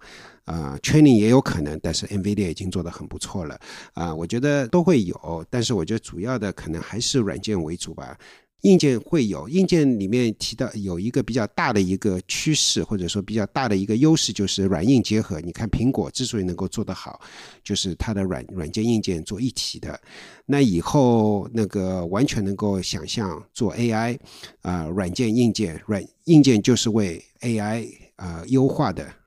呃，然后它的操作系统，它的上面的那个 application，呃，都是呃以 AI native 这么去思考的。苹果在上一代的平台，不能说上一代是目前这一代的平台是这这个做的非常极致的，对吧？就是现在这一代，就是我我把它叫做 mobile cloud，就是移动跟云计算这一代的。啊，我觉得他是做的。那我相信，在 AI 这一个这一代，就下面十年、二十年，AI 这一个年代有下一代的类似于那个一体机的，或者说苹果这样的啊，这样能够垂直能够把它给融合的啊，我觉得肯定是有。在这个 context 下面，或者在这个上下文里面，我觉得啊，还是有一些硬件的机会。嗯，好嘞好嘞，对吧？我们后面还有几个话题，我就选那么两三个话题，我们简单的。既然我们谈到这硅谷创业趋势呢，不得不提。我觉得一个当然就是这个 Web Three，我相信几位对 Web Three 肯定也都非常的关注。呃，今年的确 Web Three 也也有了非常就是跟 SaaS 一样，也是这个起起伏伏，非常的这个戏剧化。所以呃，但其实我们看到啊，就是虽然说过去两年，我们的确看到很多。Web three 的公司，包括越来越很多这个优质的这个创业者，啊，也都进入到 Web3 这个领域。但其实很多人在对于底层，哎，Web three 有没有带来实际价值，这个还是有一些这个争议的。所以我觉得这个话题我们这个大面上聊一聊，就是呃，你们是怎么理解这个 Web3 核心价值？就现在我们就进入到 Web3 一个 down round 中啊，就是在这次低谷中，大家认为啊，哪一些的商业模式或者哪一些价值是被证实，哪一些被证伪的？你们对于 Web3 又有哪一些这个这个期待呢？啊，要不呃，广密，我看你们也做，也在这个 Web Three 这个领域也做了很多研究，要不然你来聊一聊，你怎么看待这一次 Web Three 的一些呃波动？对我们团我们团队确实花了不少时间，那个最初肯定也是 FOMO 进来的，那个 H O Z 也是个大忽悠，对吧？大喊南方，因为说这是这个什么下一代互联网，对吧？我们我们差不多有四五个同事，Fox 这个 Web Three 花了差不多一年的时间呢。其实实际上最早投过比特大陆，后来也那个公司回购退出了。那个后来我们又也投了那个像 Discord，也有一些 Web3 相关的属性，包括 Consensus 最好的钱包。从我们自己角度来讲，是我们自己肯定没有那么 native 了。那个从那个理解的 mindset 上来讲，我自己看那个就觉得把 crypto 这个看作是一个商业和信用的基础设施吧，就像通信、像支付、像营销、像物流，对吧？这都是商业的基础的能力。啊，而且智能合约这个东西是写在代码里的，不能改的，对吧？啊，我觉得这个东西肯定是有用的。那个，但现在面临的问题肯定是说，它没有解决太多这个传统互联网系统、软件系统没有解决的太多的问题，对吧？而且过早的被很多投机分子，可能一千个人里头，可能九百九十个可能是投机分子，那个可能十个是这个踏踏实实的 builder。我们最关注的肯定还是说，因为现在是熊市嘛，那个而且熊的时间可能比较长，我觉得。啊，最重要的是哪些公司、哪些应用能活到下个周期吧？嗯，比如说我们这个以前觉得交易所还能活到下个下个周期，但没想到 FTX 还出事儿了，对吧？那 OpenSea 还能不能活到下个周期也不好说，因为它上面的资产也会变，那个呃 buyer 也也没那么多。那有可能 Discord 这种可能是可以的，Consensus 可能是可以的，包括可能稳定币公司像 Circle 什么这种是是可以的，但多数像那些。割韭菜的应用是熬不过下个周期的。我我是觉得这里就是刚才莫妮卡问到啊，哪些是有价值，哪些？我觉得割韭菜的都是是没价值的，不割韭菜的可能确实是在。我觉得就是两类，一类是 H 六 Z 那个风格，一类是 Paradigm 那个风格，对吧？就是割韭菜之前很多的应用讲的故事，现在可能是被证伪了。就是我觉得哪些是 work 的呢？就是割韭菜的镰刀，最大的交易所这种镰刀，这个生意是非常 work 的，对吧？全球二十四小时不关门的赌场，包括在这个领域去做 trading，我我们团队也在跑了一些 trading 套利的一些东西。这个用用技术用 trading 的技术赚钱，这个事儿是 work 的。那个 DeFi 在一定程度上也是 work 的。绝大部分割韭菜的这个故事可能是不 work 的。那个你包括以前我认为 Helium 也挺好的，那个 Brain Trust 这种去中心化的那个。那个招聘平台也也也也理念挺好的，但最后你发现其实并没有那么 work。那个我觉得这可能是一个很大的问题，所所以，我我比较期待说未来两三年可能是最重要的一个叫呃整个体系重建的一个过程，就是就是真的有真正 work 的能大规模落地的应用，可能带来上千万甚至更多的用户 use case，能实打实的跑起来，我觉得这个比较重要吧。广币，我见你们做了那么多研究，我以为你的这个观点会稍微的乐观一点，没想到这个这个听起来还是对于这个很多这个模式，其实大家反而还是产生了这个观望和和和质疑。我觉得应用层这一块的确就是太多这个昙花一现的这个这个模式了。我觉得你真花时间是不会乐观的。好，那个听 Howie Howie 觉得哇，这个 Web Three 这一块，我觉得作为一个去中心化，作为一个架构。我觉得是很 make sense 的，因为你想嘛，我们数字化，人类的数字化。无非就是把我们人类以前怎么工作，在生活中、工作中的东西给数字化。那我们人类在生活中、工作中有很多事情是中心化的事情，但有很多事情是去是去中心化的事情。如所以说我们做一个数字化进程，我们不但要数字化那些中心化的事情，也会去数字化那些非中心化的、去中心化的事情。所以说，我觉得这件事情本身一点都没有问题。呃，问题是在于，或者说挑战吧，啊，在于这个技术是不是已经。到了火候，然后那个怎么样？几年前很多人都说，哎，这个，嗯，这个 blockchain 或者说怎么样，就相当于互联网的九十年代。然后你仔细去看一下，这显然不是 internet 的九十年代嘛，这显然是呃互联网的七十年代、八十年代嘛。就是说，它就它它它是一个蛮不错的一个方向，对吧？也是有一定的 exciting，让人激动人心的一部分。然后去做一些本来不能做的事情，我觉得这个一点都没问题。但是总体来讲，这个技术它的 efficiency，它的技术的成熟度，你自己去不要去看那些报纸、看自媒体，你自己去拿拿拿拿一份 paper 出来看看，呃，你就你。就能够看出来，这个还是差的蛮差的蛮蛮多的，但是我觉得这个方向没问题。然后这里面肯定会要解决很多问题，efficiency 是一个很大的问题。然后接下去 compliance、security 都需要都需要跟上。然后这些东西都做好了，那你再去谈大规模的那个应用，否则的话还是还是处于稍微早一点。这是我的看法。嗯，所以其实其实聊起来听起来是有点像我们前面做的这个 AI 的这个讨论，只不过说可能我们刚才讲到 AI，觉得至少它的价值已经已经对对对。如果说用我刚才的看到，如果说用我刚才的 analogy，对吧？就是呃比喻，就是什么是。呃，互联网九十年代初，九二九三年的时候，其实互联网呃，从大概七二七三年开始，呃，到了将近二十年，就是只是在多数只是在一个 academic，都是学学校啊，或者说是非常少的人在用，也就是到了九二九三九四年这几年突然之间爆发起来。我觉得 AI 基本上是大约是到了。啊，这么一个阶段了，啊，我觉得 Web Three 还没到这个阶段，以后会到，以后啊，在在在某个节点，我觉得会到，但我我不觉得现在是是 Web Three 的九十年代，但 AI 我觉得差不多，就像就像我们刚才讨论很长时间 Chat 那个 Chat GPT 对吧？呃，我们谈论这个 Chatbot 已经谈论很久了，但真正让人觉得 Wow，this is actually amazing 啊，也就是现在，就就就就就 literally now，right？啊，我觉得是是差不多是。这么一个看法，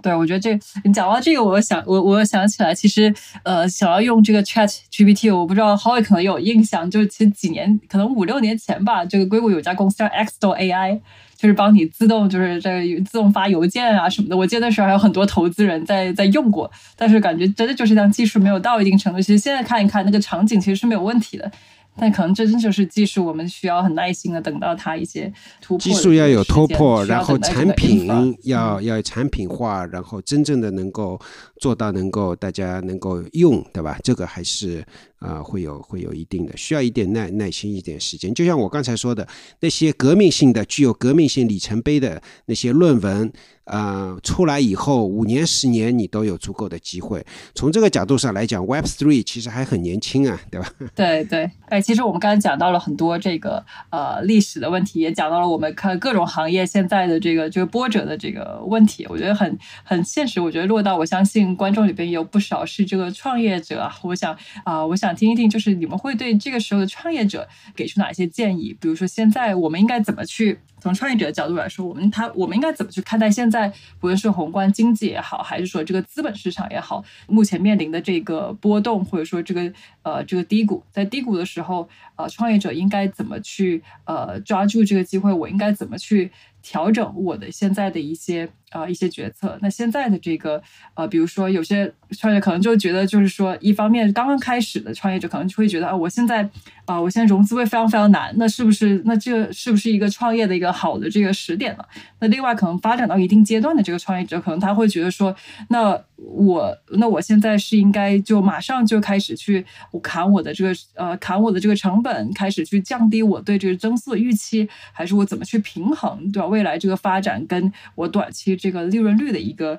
呃一个考虑，对创业者来讲，如果你能够融到钱。其实现在是一个最好的创业机会，为什么呢？因为成人人工的成本，然后你的竞争者，然后你做什么事情都比以前便宜，对吧？啊，get attention 的的那个成成本也比以前，或者说一年前嘛，至少要便宜。我觉得，但是问题在于，并不是所有的人呃都能够现在这个时候能够融到钱。刚才那个我们也提到了，就是说，呃，虽然说 A 轮的估值啊各方面都没怎么变，但是或者没变太多，但是我们那个投资人在考虑是不是投你的时候，本来是考虑一个星期、两个星期，现在可能要呃一个月，或者说非常长的时间啊。对创业者来讲，肯定是一个呃增加难度的一件事情啊。所以说，然后那个我是觉得总体来讲，如果说你是有有好的主意，然后也能融到资，然后也能够做啊，我觉得现在肯定是比两年前要好很多的一个时机。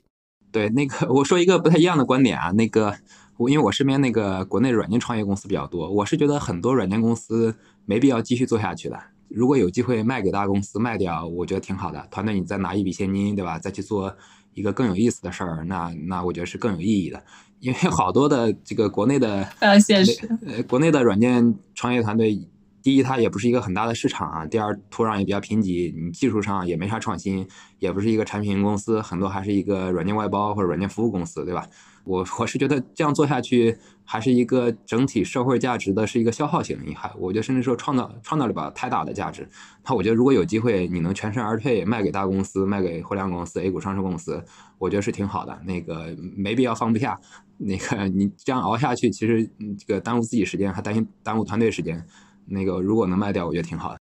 我觉得虽然说广密说跟我的观点不一样，我我不并不觉得矛盾。我觉得这两个东西是并存的，因为在任何一个情况下面，好，呃，熊市也好，牛市也好。嗯，在什么样的市场下面，我觉得广密刚才说的都应该是对的，就是说你要认清现实，对吧？你啊，英文里面一句话叫 intellectual honesty，是吧？要要比较理智的诚实，啊，这跟你是市场好市场不好没有什么关系，你永远要要比较诚实的对待，因为你其实有些东西并不 scalable，对吧？并不怎么样，没有什么很长的就卖掉，我觉得很正常。就就所以说，就像广密说的，没有什么，呃，国内。呃，M&A 并购并不是一个很常见的一件事情，嗯，但我觉得广密刚才说的这个话，其实是也是在 advocate 的一个新的 route，希望这个产业界有有有更多的并购案子。我觉得并购本身没有什么问题，是一个是一个挺挺 healthy、挺健康的一件事情。所以说，我不觉得那个广密跟我说的是不一样的。我只是这刚才 comment 的是说，啊，在熊市的时候怎么去看待这个 timing，对吧？这个时机是好还是不好？只是从那一个维度去去思考。对，是的，是的，我就想补充一下。嗯，那我也补充一点，Monica，就是，嗯。像今年的这个情况下呢，我们观察到很多可能在成长阶段的公司 B 轮或 C 轮，它对于今年的收入的预期，它可能它的 Booking ARR 它没有变，但它最后能实际收上来的钱，最后能够 deploy 的这个方案，它都变慢了。也就是说，它最后能够到手的实现的 ARR，它是有一个大幅的缩减的。那这种情况下，可能很多的投资人或者董事会他就会失去耐心，就说这个 founder 你怎么搞的？今年就是不能达标，那你明年怎么融钱？那这种情况下，我觉得 founder 是一定要及时的调整策略的。首先，这个一定要去把自己的 sales pipeline，就是你的销售的这个 pipeline，不管是 SaaS 也好，还是软硬结合也好，要去重新非常严格的梳理一遍。然后你甚至可能要去调整你的 go to market 的一些战略，包括你要对你的 sales 团队进行一些重新的编制和这个整顿等等，甚至你的这个，呃，我们还看到一个现象，就是说。尤其是软硬件结合去颠覆一些传统行业的一些解决方案的时候，你的这个，呃，你可能招来的一些销售团队是传统的或者针对这个某个细分领域的一个销售团队，他不知道怎么样子去把这个，呃，一个科技的解决方案去把它卖掉，或者是去走上一个 expansion 的路线。那这种情况下，你就需要有个很强的 customer success 的一些团队去做支持，去把这个，呃，业务能够。跟着 sales 团队一起扩展起来，那这个时候你就一定要对你的这个从 BD 到 sales 到 customer success 进行一个精简啊，这个可能说的比较细微的层面了哈，就是这个是我们在美国现在观察到的一些成长期公司遇到的一些瓶颈，就是这个 founder 一定要及时做出调整，不然的话，你明年的这个呃你的现金流压力会非常大，然后你的融资压力也会非常非常大。对对对，就就是顺着那个中南刚才说的，包括广密刚才说的，包括我刚才说的，就是那个 intellectual honesty。我看到群里面有一个人说理性的诚实，谢谢你帮我翻译这一段。我觉得这里面都是这一点，就是说最终你要做一个。符合 common sense 的事情。前一段时间，因为资本市场过热的去推，使得大家忘记了现实，忘记了自我，对吧？觉得自己很牛，自己的其实并不是这样啊。刚才广密也提到了，其实你这个软件公司可能只是一个做定制的啊，并不是一个很 scalable 的公司。以前大家给你估值啊，或者说 VC 啊，都是觉得哎，你是一个很很不错的。但其实其实现在是打回原形了。我觉得这是。其实是最重要的一点，不管是在牛市还是熊市，呃，这是我比较想想强调的这一点。因为莫妮卡刚才问的问题就是在熊市怎么做？我觉得不管在牛市还是熊市，你如果能够做到理性的城市，你就是比人家有有一个优势。啊，之前那个 Monica，我们大概几个月前的吧，讲过一个 Product Market Fit，啊，这么一个播客，大概是五六月份我记得。啊，其实我在 Stanford 也上课，给那个啊大家讲 Product Market Fit 这么这么一个 topic。其实我这整个这个 Product Market Fit，至少我的这门课或者说我这个给给大家讲的观点，绝大多数都不是在讲 Product，也不是在讲 Market，其实是在讲一个怎么个去呃 counter 自己的 bias，怎么去使自己更加成实。的面对很多数据都是在你面前的。你说一个公司我要是不是要裁员，是不是要调整？刚才周周南说了很多，要要要在这种市场下面做一些调整。其实大家都能够看得到，很多时候只是不愿去正正面的去面对，这才是一个真正的一个大的问题，并不是说一个创业者很傻，他觉得哎呀我我其实其实都不傻，只是因为投资人的压力啊，员工的压力，然后可能是 peer 的那个压力。然后使自己的那个动作有了变形啊，所以说我觉得啊，其实我觉得刚才不管是周南还是广密还是我说的几个啊几个点，其实其实说说穿了都是同一个道理，就是说最终就是要回到第一性原理，做一个 make common sense 的事情。那个顺着浩宇老师的那个提的，也是我最近两年感触特别深的吧。那个就是说我我觉得就是创业者和投资人对自己诚实是特别重要的。那个因为很多人都觉得美国硅谷那边有很多。呃，很高估值的公司觉得中国有，但其实很多美国有的东西是中国是不 work 的。那个你 fintech 这个东西，中国有监管问题，也也也不好搞，对吧？crypto 也不好搞，其实。大概率很多的 SaaS 这个土壤也是比美国差一个数量级的。那个之前我们有个错觉，就是说那个觉得中国互联网超过美国了，这个中国的 SaaS 也应该起来。其实有些我觉得，如果看更现实的一些，你的 PMF 呀，你的客户的反馈啊，这个复购啊，我觉得这是能能能说明问题的。就是如果你发现了一些问题，那其实没必要继续非得撑着讲故事嘛。对，我觉得非常认同几位聊的。其实前面大家总觉得做软件是好生意，对吧？就哎，看着这个毛利，大家好像都挺好的，对吧？都七八十、八九十。然后，但其实你看一看，即使是在美国，大家觉得 SaaS 的这个沃土啊，这个全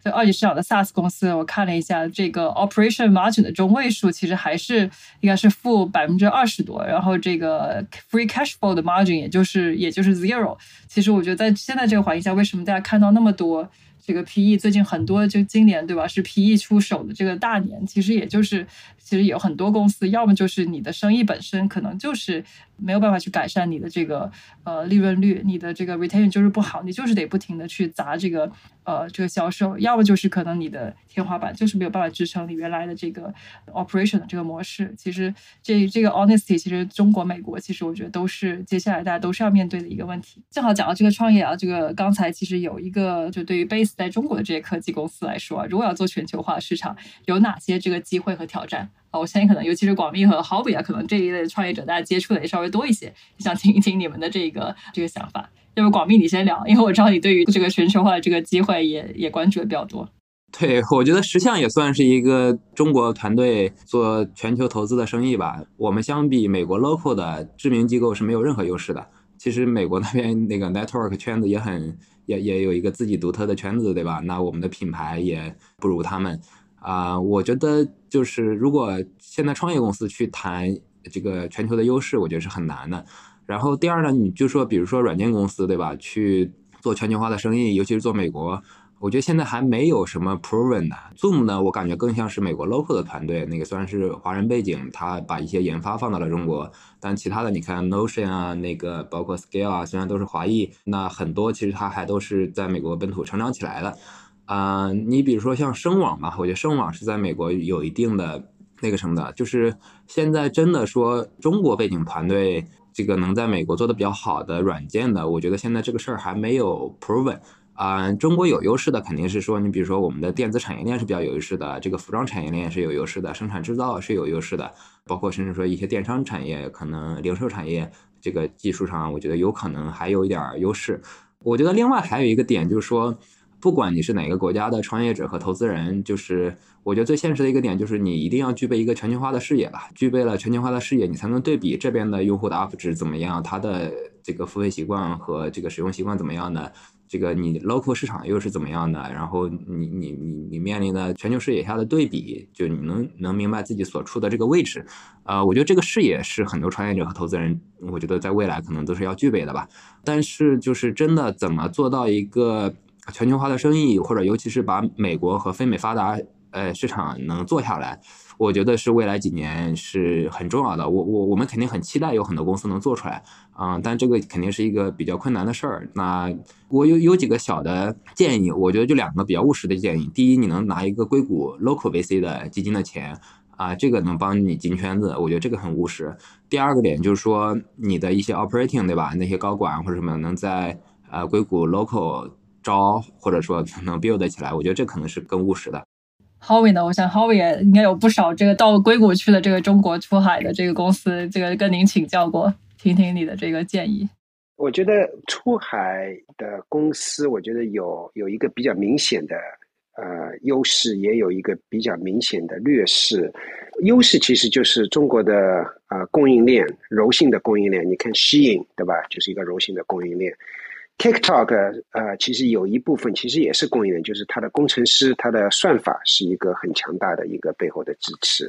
如果以后你是做一个软件公司呃出海，那你那个工程师的质量啊，不一定说质量，就是说工程师的性价比是一点。另外一个就是反应速度，那个相对来讲。啊，老美啊，不能说懒，就是任何东西都是相对的，对吧？就是相对来讲，响应速度会会慢一点，但是我觉得中国的团队的响应速度会非常的快。其实这个工程师也也好，电子产品也好，都是我觉得是属于一个企业的供应链的一部分吧。这个供应链是非常柔性的，非常性价比特别好的，我觉得肯定是有一定的优势的。那劣势其实刚才那个广密也提到了，就是说你不能光是靠自己产品做得好怎么样，你需要在硅谷有一定的扎根，对吧？这个扎根而且是一个长期的一个，你不是说跑过去想看，哎，我我招到一个人马上就能够，其实很多时候是一个比较长期，需要有一点长期主义。呃，我记得包括广密团队来，他刚才很谦虚了，就觉得哎自己没有优势，但其实他也是在看有些什么机会。我记得我跟广密，我我也给广密介绍过一些啊硅谷很不错的 VC 认识。然后其实广密你应该也能够感受到，其实很多人他在聊，不一定是今天跟那个广密的呃机构有没有合作，可能这是一个两年三年的一个时间轴去看，说不定两年三年以后，他就是广密的呃机构就是有一定的优势了。但这需要一个长期。耕耘，啊，包括你是招硅谷的人才，我觉得也不是说是那个有的时候也是需要长期的耕耘，需要有一个建立自己的长期的 reputation，啊，这一点我觉得很多的国内的公司它不一定很很重视，因为很多时候因为不管是国内的文化，还是 VC 的压力，还是自己给自己的压力，都是希望做什么事情都是下个 quarter 下个季度就就出成成果了。我觉得有的时候把时间轴放远一点，看成一个两三年的时间轴。今天我做的事情可能要两年、三年以后才能够啊才能够出成果。如果是用这种方式去去去思考、去去执行的话，可能能够走得更加远一点。对，那我最后再给一个小的建议哈，就是但凡有出海的创业者，你想要去扎根硅谷，你想要拿硅谷 local VC 的钱，你一定要去练好你的 storytelling，这是一个。很多的 hot lesson，我我聊过的一些，就是说在中国想要来拿美国钱的 startup founder，还有包括一些华裔的 founder，他们在跟本土的美国的 startup 竞争的时候，最大的痛点就是 founder 的 storytelling 讲故事的能力实在是差得太远了，就是这点上一定要去呃了解你是怎么去。pitch 美国的 VC，它是有一定的套路和故事模板的。然后你能不能在半小时之内把这件事情说清楚、说透彻？这个讲故事的能力是一定一定要练好的。对，广我我好奇啊，广斌原来在国内做，在在红杉嘛，主要投国内创业者。哎，你觉得这个这个大家差异会在哪呢？你觉得是就是一个高下之分，还是说大家这个可能是这个理解方式的这个这个不一样？你你会觉得有哪一些大家可能要尤其注意的？我觉得最重要的还是那个熟悉程度吧。你比如说你在国内，毕竟那个一四一五年入行，对吧？毕竟很多小伙伴都是这几年一起成长起来的，合作过 deal，大家也会互相 share 一些机会，一起带着，对吧？包括你在国内，毕竟有红杉这个大品牌，品牌很强。那你去 pitch 很多创业者、企业家也是比较容易的。那我们又是一个新的品牌，现在实际上，那美国那个圈子目前也没有那么熟嘛。其实投资啊、资管，我感觉很重要的还是一个熟悉和信任，信任是非常重要的一个点。那其实就是郝宇老师提到的，可能你需要一个很长的时间来 build trust，这个肯定是非常非常重要的。所以我们也只能说。这个，你比如说，我们采取的策略就是更加的开源，我们内部的研究 insights 这些东西也会 share 给市场，那这也算是一个一个策略。就核心的点，我觉得还是 build trust，这个是非常重要的。好，我觉得今天大家聊的非常的这个充分，我们 cover 了很多话题，当然还有很多我们没有办法在呃。这个两个多小时的这个时间内 cover 的，那我觉得最后，因为今天我们是这个假期快到了，如果大家因为阳了或者各种原因啊得在家的这个同学，几位嘉宾可以给大家推荐一下你们最近呃读过的或者你们最近想要读的书，给给大家推荐一下啊。要不从这个广密，刚才我看到那个很多那个聊天的朋友们提到想了解硅谷的历史，就是有一本书那个 The Power Law 这个本这本书挺好的，然后。国内的那个清华的田轩老师还翻译成了一个中文版本，就叫《风险投资史》。我觉得这个对理解那个硅谷的创新是非常那个什么的。就是那个我我觉得有一个 message 是是这样，就是说，其实美国或者硅谷它在基础研发上的投入是非常非常大的。其实这一定程度上是承担了全球的创新的研发的 cost。你看那个硅谷的。那个计算机、半导体、互联网、云计算、手机、软件，包括现在的 AI，都是他们发明的。那很多，你你说以前我们创新发展非常非常快，那其实是人家做好了这个研发的 cost。包括你看那个东岸还有新材料啊，什么这个医疗技术啊，可控核聚变的能源啊，我觉得这个东西是非常重要的一个点吧。就是这个才能理解全球创新这个根源，就硅谷的那个精神是非常好的。我觉得挺推荐读一下《The Power Law》这本书。对我也推荐，我最近也在读这本书，非常推荐。Howie 有什么推荐吗？呃，一本书其实是我从最近的一个访谈，我访谈了 Confluent 的 co-founder 饶俊博士，啊，他提到一本书《The Conquest of Happiness》，我觉得这本书是不错的。那个饶俊他在自己创业一路走来，其实很艰辛的。可以说是很多阶段都是 depressed 的，虽然说外界看上去是，呃，非常的那个阳光啊，怎么样？其实一路走来还是很艰辛。然后我们不管是创业者啊，怎么样，其实，呃，因为卷、内卷啊，各方面，其实读一读这方面，怎么让自己 happy？呃，另外一本书是《The Champion's Mind》。